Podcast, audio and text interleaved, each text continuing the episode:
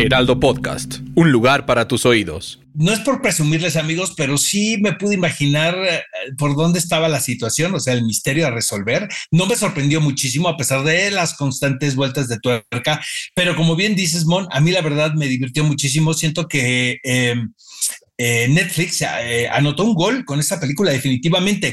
Fíjate que pasó algo muy curioso con la producción porque estrenó, eh, inmediatamente se convirtió en una de las películas más vistas en la historia de la plataforma, correspondiente al tiempo, ¿no? De estreno. Guía del hater. Cuidado con los spoilers. Hola, ¿qué tal amigos? ¿Cómo están? Bienvenidos a Guía del Hater. Podemos decir que este es nuestro primer episodio oficialmente, mi querida Amon. Estás es correcto, ¿no? Feliz año a todos los que nos escuchan. Feliz año, Oscar. Qué gusto estar un año más aquí con todos ustedes, hatereando. Que sea un año de mucho ah, hate. Oye, presúmenos, porque empezaste el año, pero estás en Las Vegas, ¿no? Estoy en Las Vegas, me viene un evento de tecnología. La verdad es que está súper interesante todo lo que se viene del lado de tecnología eh, para este año y para los siguientes años. Eh, ya lo estarán escuchando también por ahí en, en, Utopía Geek. Pero Oscar, empezamos este año con, con las series del momento, series que siguen desde el año pasado, el año pasado como si fuera hace tanto, pero que siguen trendeando, series que acaban de estrenar. Eh, vamos a arrancar un poquito. Yo empecé a ver esta serie de Caleidoscopio. Em, está interesante. O sea, la idea de esta serie es que puedes verla en el orden que tú quieras. Es correcto. Y entiendes la misma historia. Eh, yo, Pero no sé qué tanto funciona eso, ¿no, Mon? Mira, la verdad es que yo decidí verla separada de mi esposo y la vamos a ver en diferente orden para ver, si entendemos. Exacto.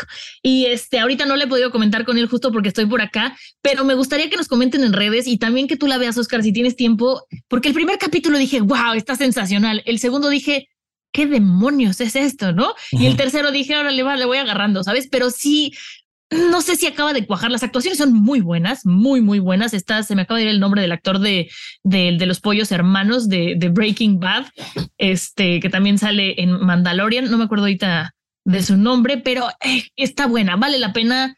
Véanla y me dicen si la aman o la odian.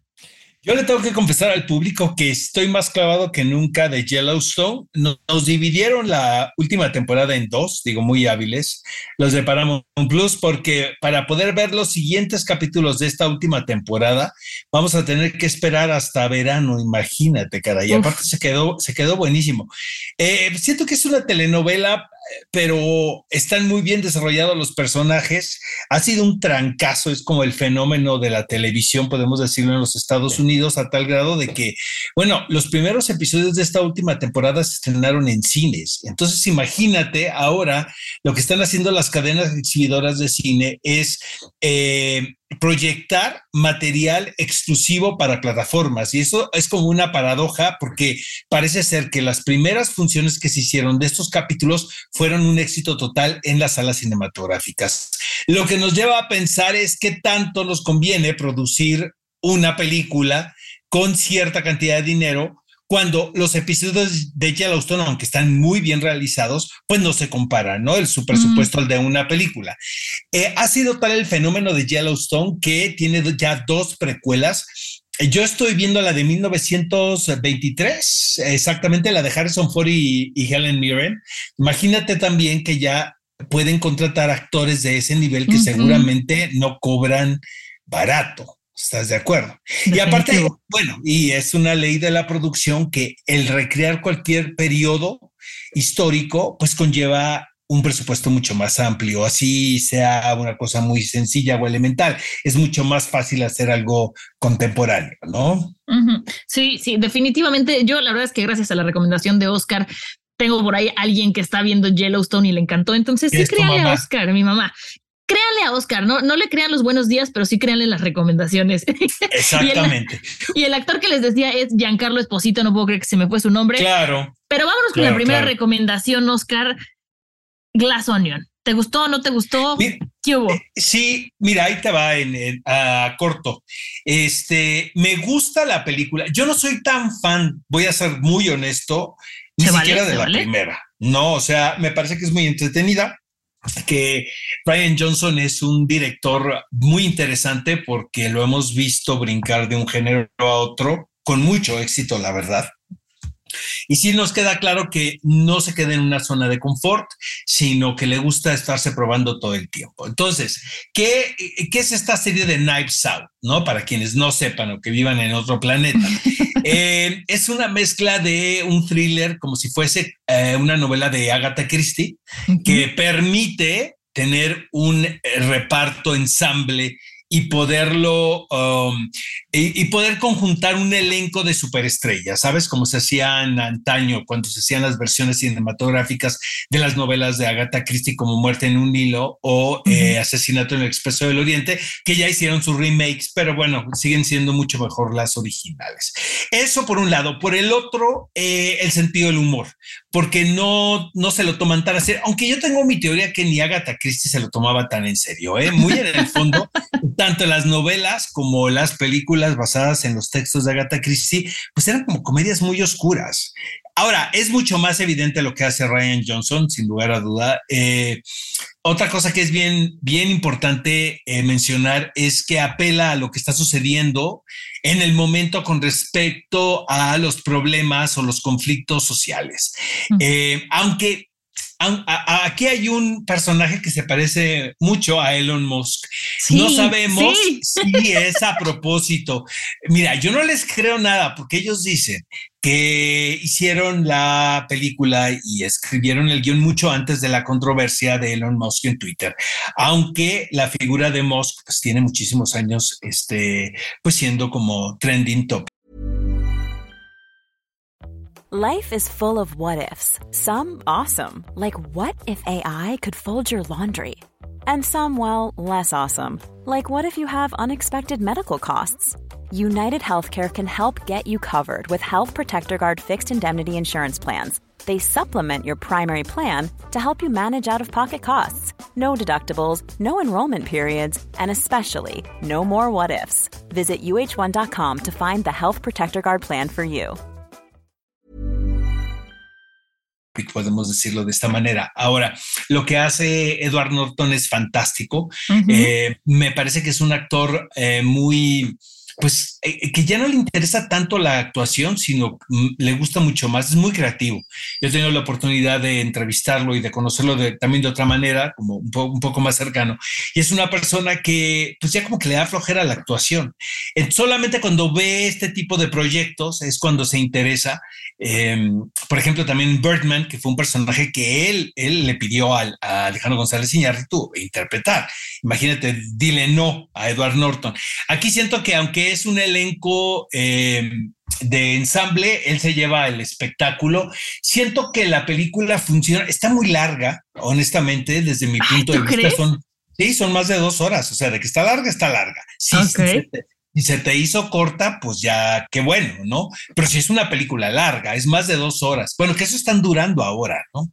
Eh, siento que se cae también en un punto la película, o sea, se vuelve como reiterativa y ya obviamente el final ya es algo muy interesante como son las películas de con esta temática, ¿no? Que finalmente pues tienen que resolver la adivinanza que están soltando desde un principio. Eh, me gustó ver a Kate Hudson, hacía mucho tiempo que no la veía, creo que está muy bien. Eh, esta niña, ya Janelle Monae eh, particularmente está muy bien, eh, este, está creo que a la par que Edward Norton, o sea, los dos se llevan el espectáculo, aunque vuelvo a reiterarlo, es una, es una película de reparto. ¿A ti qué te pareció? A mí la verdad es que me pareció una gran película, la disfruté mucho, no esperaba mucho. O sea, yo no vi la anterior, entonces dije, bueno, se trata de un misterio, vamos a ver qué pasa. Y caí redondita en todas las trampas que te pone. O sea, porque si no la han visto, por supuesto que no les quiero spoilear nada, pero va dando varios giros de tuerca que no ves, que no ves, que no ves. Y los que ves, obvio saben que los vas a ver, entonces te dan la vuelta completamente. Caí, caí, Oscar, y entonces me convenció. La verdad es que la puse muy de noche y dije, bueno, a ver si no me duermo y la acabo mañana. Nail, me quedé despierta y picada. Y por supuesto que lo que dijiste al principio, tienes la boca atascada de razón, dirían por ahí es Elon Musk. Más allá de lo de Twitter o no lo de Twitter, es Elon Musk. No necesitamos que, que, esté el, el, rollo de Twitter metido. O sea, esta cosa como innovadora, excéntrica, loca, eh, un poco malvada, la tiene el personaje por todos lados. Y, no dudo que también haya gente que solo está con él, pues no, por, por miedo, ¿no? No, no sé, véanla. Fíjate que, que, otra cosa que me provoca la película, Amon, es que me parece que se la pasan espléndido cuando, cuando la realizan, ¿sabes? Tanto la primera como esta. O sea, que aunque es un trabajo y que es un compromiso y que se trata de una producción, eh, finalmente los actores se ve que se, que se están divirtiendo muchísimo.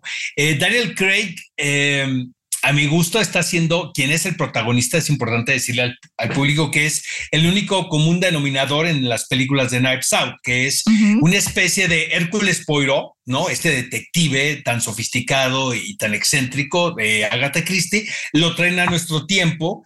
Eh, aquí se llama Benoit Blanc y bueno, eso podemos decir que también es un, es un detective que corresponde, ¿no? A las características de lo que ahora eh, se pone en mesa en, en, sociedad sin entrar en mucho más detalles. Pero se ve que Daniel Craig, eh, pues se está pasando bomba. Se ve que se divierte.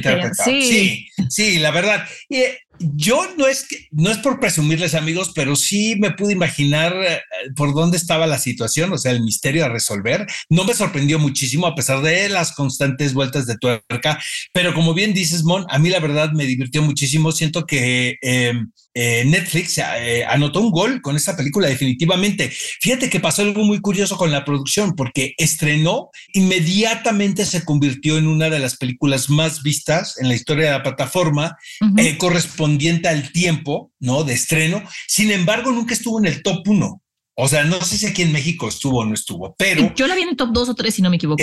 exactamente, que es lo que estaban diciendo, que hay otras películas que inmediatamente se van al número uno pero así también bajan. Lo que ha pasado con Glass Onion es que se ha mantenido, porque la película se estrenó el 25-26 de diciembre sí, más o menos, 23 o 25 de diciembre. Entonces ya tiene algunos días de estreno, ¿no? Pero la película sigue siendo trending topic, eh, el público la está viendo y pues eso me, da muchísimo gusto porque Ryan Johnson también es un, es un realizador que se merece oportunidades para hacer todas estas cosas tan excéntricas. Sí, tienes razón, el final sí es predecible, pero cómo llegan a ese final y cómo te lo cuentan es lo más interesante. Exacto. y algo que sí es un poco más predecible es la serie de Harry y Meghan. Vámonos por partes. Yo vi el primer episodio y dije, ¡ay, qué flojera! O sea, están tratando de venderse como algo que, que sabemos que no son, como si fueran los inocentes, como si fueran los, ok, va. Pero si ves más allá de eso, porque la gente la ha criticado por lo que ellos quieren aparentar, que lo entiendo, pero yo que cuando murió la princesa Diana estaba muy chica y no conocía toda la parte de la historia que hay detrás. Sí, la de Diana, de la de Diana he investigado muchísimo. Me parece alucinante que haya pasado algo así en pleno siglo XX, pero bueno, más allá de lo que Harry y Meghan quieren aparentar, te hace tener un, un vistazo muy real y muy cercano a la familia real. Y eso me gustó más allá de la historia. O sea, me quedo con esta serie no por lo que ellos me quieren transmitir, sino por lo que yo pude aprender de ella, eh, ¿no? De cómo valía mucho más una foto de los príncipes cuando se caían en la nieve que una foto de todos paraditos bonitos, este tipo de cosas. Y siento, Oscar, pero esto ya es mi percepción de, de chismosa profesional, que de pronto Mega, este Harry compara un poco de más a Megan con su mamá y no sé qué tan bien esté eso. O sea, es como de claro, es víctima, es que es víctima. Yo no sé si es más bien algo que él tiene muy clavado en él. Pues no dudo que hagan sentir mal a Megan, pero siento que además a él le toca donde no le correspondería a Megan. Pero eso ya es mi opinión para que la puedan discutir. Véanla, no como algo obligatorio. Antes vean Glass Onion y antes vean Caleidoscopio y antes vean este Yellowstone, pero es una buena la tomé como un reality de fondo. Oscar, ¿la viste tú? Sí, la vi. Eh, tengo que, o sea, tengo que reconocer ante el público que nos está escuchando que es muy adictiva. Eh, una vez que empiezas, tienes que terminarla. De hecho, yo vi los primeros episodios porque lo soltaron en una semana y luego la siguiente semana soltaron la conclusión. Eh, pero tengo yo un problema muy grave con los protagonistas, la verdad. No me caen mm. nada bien. O sea, ni Harry ni Meghan. Si como eh, este, esta, esta, postura que tienen de víctimas todo el tiempo. Justo, ajá. Me choca. O sea, realmente no puedo. Ahora van a dar otra entrevista para 60 minutos para el programa norteamericano. Lo, va a entrevistar que Anderson Cooper. A, Harry ya lo entrevistó, pero va a salir apenas este domingo. Em, no que supuestamente estaban buscando ellos la discreción y vivir en el anonimato. y tienen que vivir de algo, Oscar. O sea, pero, pero mira, finalmente se, se, puede y, se, y cada quien. El problema es que sean tan descarados, eso por un lado, y el segundo es que traten de verle la cara al público, ¿sabes, Mon? O sea, siento si, si, van a ser incongruentes con lo que dicen, pues denle la vuelta a las cosas, asesórense bien, busquen opciones. O sea, realmente no estoy diciendo con esto, pues quién soy yo, ¿verdad? Para decirles de qué vivir, pero realmente han hecho ellos un leitmotiv haciéndose las víctimas. ¿no? De que, de que son, que el palacio, que es terrible vivir allá, que la abuela, que el hermano. Eh, en cambio, los otros han mantenido un sigilo muy particular, como, como, como estábamos todos esperando que lo iban a tener, porque realmente, pues esa es la historia dicta, ¿no? Cómo se, cómo se comporta palacio frente a, los, escándalos. Yo siento que Harry es muy inocente para el mundo fuera del palacio y ella tiene un colmillo bastante grande y entonces ahí se junta un poco el hambre con las ganas de que, mira, Oscar, vamos a traer un psicólogo y vamos a hacer un especial de guía del hater analizando la realidad. no, es que yo, yo, creo que tú lo dijiste, ¿eh, o sea, ella trata de ser Lady D y no es Lady D. Para empezar, pues no puedes eh, imitar a alguien, ¿no? Eh, se está perdiendo todo elemento de autenticidad. Ella debería crear su propia, su propia forma, ¿sabes? La manera de presentarse ante el público. No me parece que sea una, una chava tonta, ¿no? En lo más mínimo, este, tiene.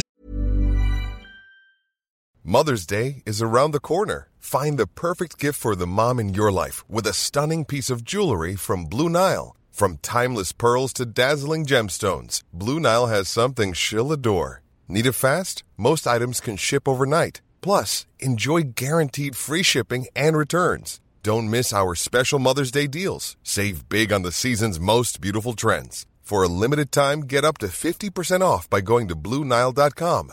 That's BlueNile.com. Burrow is a furniture company known for timeless design and thoughtful construction and free shipping and that extends to their outdoor collection. Their outdoor furniture is built to withstand the elements, featuring rust-proof stainless steel hardware, weather-ready teak, and quick-dry foam cushions.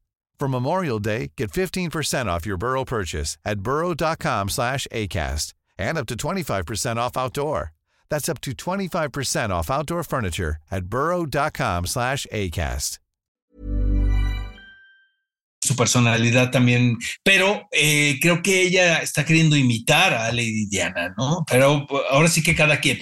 Este, yo estoy un poco harto, ¿no? De lo que, de, de ver este tema de, de lo que sucede con ellos. Hemos visto mucho, creo, ¿no? Este, Viene la, la, última temporada de The Crown, de La Corona, que lo hacen muy bien también, creo. Entonces yo creo que hay que dejarlos en paz a ver, a ver de qué viven ahora Harry y Meghan, ¿no? De regalías no será, porque Netflix no da regalías, habrá que ver. Pero a lo mejor Meghan pues, regresa a la actuación, digamos. Algo había leído de que no podía regresar a la actuación, pero no sé por qué, Oscar. Voy a informarme. no tengo ni idea, no tengo ni idea. Bueno, y el otro, la otra película que había que comentarles, amigos, en este primer eh, podcast del año es Matilda que es la versión eh, del musical que también produce Netflix. Qué curioso, ¿no? Cómo, cómo, hemos criticado a la plataforma por ciertas producciones, pero también, por otro lado, corren este tipo de riesgos.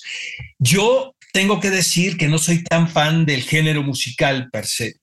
Eh, vi la obra de teatro porque Jorge Ballina, que es un escenógrafo muy importante de este país, me recomendaba una y otra vez y otra vez de que fuera a ver la obra, porque pues, era una obra que le gustaba mucho, pero sobre todo lo que le llamaba la atención era la puesta en escena, ¿no? La iluminación y la escenografía.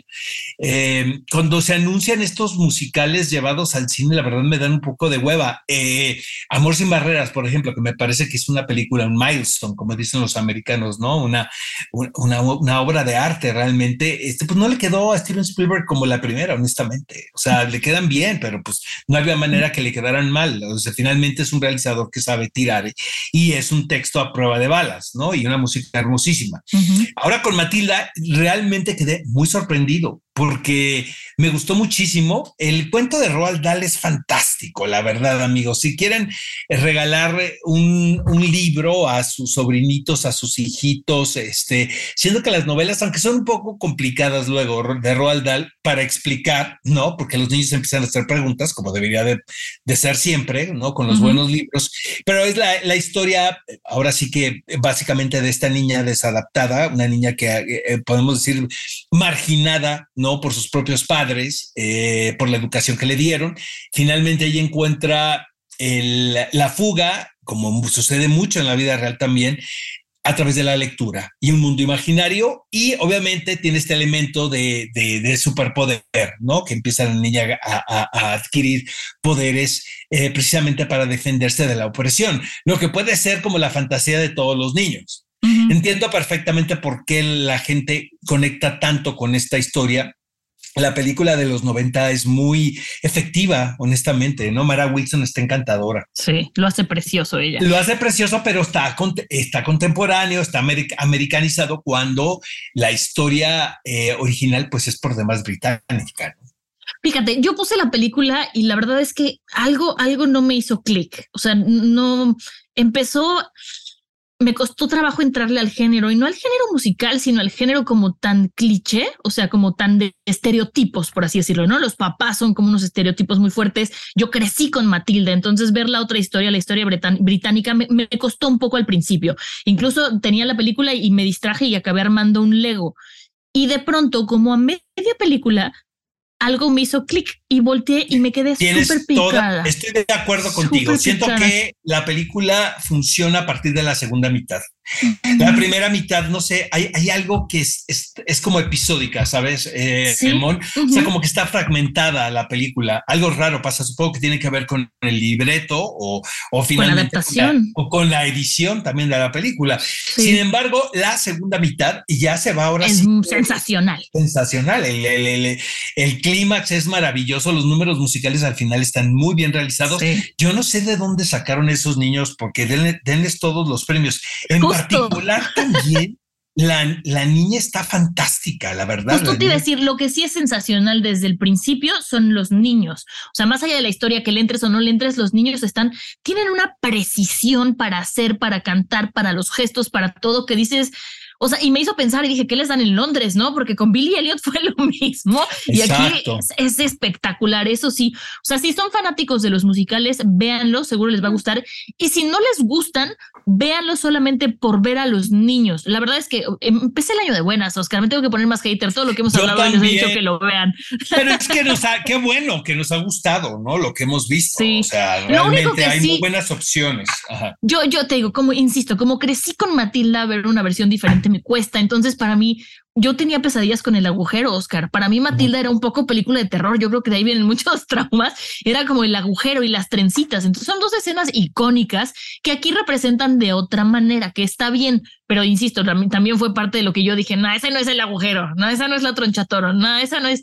Me fue costando, pero sí, o sea, reconozco que la segunda mitad y cómo cambia la historia, que es diferente, me gustó la propuesta al final. Sí, a mí también. Yo la verdad la recomiendo muchísimo. Eh, qué padre que los niños, el, público infantil tenga este tipo de opciones y las tenga al alcance de, su hogar. O sea, que la puedes ver en la plataforma las veces que quieran. Eh, no son nada tontos los ejecutivos realmente de, Netflix porque estas películas se ven una y otra y otra y otra vez. Eh, ah, volviendo un poquito al, al reparto, Emma Thompson está fantástica, pero bueno, eso es como reiterativo, ¿no? O sea, otra vez, ¿no? Pero es que está muy bien, la verdad. O sea, es la villana, interpreta el, personaje este icónico. También en la versión original es Regina Orozco. Yo la verdad no me he atrevido a verla en español, pero si está Regina, pues vale la pena como darle una oportunidad porque pues es, una estupenda actriz. Y luego está el asunto de la inclusión. Eh, había un poquito de crítica. bueno que lo sacaste tú. Y de expectativa con respecto a que ciertos personajes eh, cambiaban de raza, este, eh, de origen étnico. Eh, como yo la verdad no estoy tan pegado a la historia original, a mí no me brincó en lo más, en lo mínimo, pero quiero escucharte a ti. A mí no fue que me, o sea, es que lo estoy, a ver, es mi error y lo reconozco, la estoy comparando con la película original, entonces yo sentí como una inclusión forzada. No sé si sea porque así está en el libro original, no me molesta para nada, simplemente de, o sea, sí dije, esta no es la historia que yo conozco, ok, te compro la otra, pero como, insisto, ya lo repito, al principio me costó tanto trabajo, todo decía esto, qué, esto, qué, esto, qué, esto, qué, y al final hace sentido. O sea, al final ya dices, ah, claro, Claro. Pero, pero te voy a decir una cosa, siento que las estrellas son los niños, son los sí realmente. O sea, quienes se llevan el espectáculo están fantásticos en sus personajes. Este, ya pues, ustedes van a estar de acuerdo si están bien casteados o no casteados, los que conocen más la historia original, pero yo creo que al final Matthew Warchus, quien es el director, quien eh, es el director también de la obra de teatro y que eso también es muy extraño, ¿sabes, Que un director de un montaje escénico en particular se convierta también en un realizador cinematográfico y que lechura y que el resultado final sea tan positivo es una rareza digna de hacer mención. Entonces, pero a lo pues mejor eso es lo que nos parece raro al principio, Oscar. O sea, que, con lo que decía yo, que están tan estereotipados, a lo mejor es como, como que se tardó en darle esa traducción al mundo cinematográfico. No sé, pero bueno, no sé, eh, la verdad dudo también que le hayan dado carta abierta a un director aquí que no ha hecho cine. Probablemente debe estar como muy cobijado con gente que sí, debes tener un director de cinematografía que ya tenga una experiencia en particular para que le ayude a poner la cámara. En fin, son cosas que me estoy imaginando porque realmente es muy complicado que a un director de teatro, porque son dos medios totalmente distintos. O sea, no es lo mismo dirigir teatro que dirigir cine lo más mínimo. Hay quienes lo hacen con mucho éxito, pues, ¿no? Que Nick Brana, por ejemplo, este, que han dado Lawrence Olivier, que es el maestro de todo esto, ¿no? Pero este, no todos, amigos. Pero Matthew Warchus, de verdad, que, que, que tino y, y ahora sí que qué buena entrada tuvo al mundo cinematográfico. Sí, pues sin duda buenas recomendaciones para arrancar el año. Oscar, hay que ponernos un poquito más haters porque hoy todo fue amor y si veanla, aunque no nos encantaba, pero si veanla, entonces hay que haterear más. Claro que sí, yo creo que digo, pinta el año para que seamos haters sabrosos, la verdad. Sí, vienen más este, cosas, bárbaras. Muchísimas cosas. Yo creo que vamos a tener la, la tendencia va a ser eh, ver las cosas en plataforma, porque ahora digo, hay, Avatar ha sido un trancazo en taquilla, sin lugar a duda, pero yo siento que ahora las salas cinematográficas van a ser lugar para ver este tipo de superproducciones. Lo que me preocupa es la cabida que, que había, que existía para el cine independiente o el cine de una producción moderada, no que no sean estas grandes realizaciones tan costosas. Siento que ahora las salas cinematográficas van a estar destinadas a ver estos espectáculos, ¿no? Este que tiene que ver con los blockbusters, como le llaman los norteamericanos. Eh, me da gusto que Avatar sea, sea, haya sido una apuesta Curiosamente, fíjate que James Cameron es de los pocos directores que han tenido una apertura fantástica en la taquilla y ha crecido la audiencia conforme pasa el tiempo, cosa que es también rarísimo. Solamente alguien con la visión como la de James Cameron lo puede hacer. Entonces, siento que ahora para bien o para mal, vamos a tener oportunidad de ver muchísimas cosas en la comodidad de nuestro hogar, pero yo sigo dándome el chance de ver algunas en pantalla grande. Por ejemplo, ahorita voy a correr a ver Babylon, por, por supuesto que les vamos a traer todos, los, todos los detalles de, este estreno tan importante, sobre todo para un mexicano, Diego Calva, quien es el protagonista de, tengo entendido, de la historia eh, total. Está acompañado con de Margot Robbie, de Brad Pitt, ¿no? Nada más y nada menos, dirigido por Damien Chazelle. Por cierto, también Diego eh, va a estar dando entrevistas el próximo fin de semana en conjunto con Damien Chazelle y ahí vamos a estar nosotros para El Heraldo. Qué maravilla, Oscar. Pues bueno, no nos queda más que decirles que les prometemos más hate, les prometemos más buenas recomendaciones. Gracias por arrancar otro año con nosotros y gracias, Oscar, por seguir aquí. Gracias a Timón, este regresa sana y salva de Las Vegas. Lo que recuerda que lo que pasa en Las Vegas se queda en Las Vegas. Así es que pórtate fatal. Lo haré en tu honor, Oscar. Un beso a todos. Guía del Hater. Cuidado con los spoilers. Producido por Ale Garcilaso, con el diseño sonoro de Federico Baños. Una producción de Heraldo Podcast.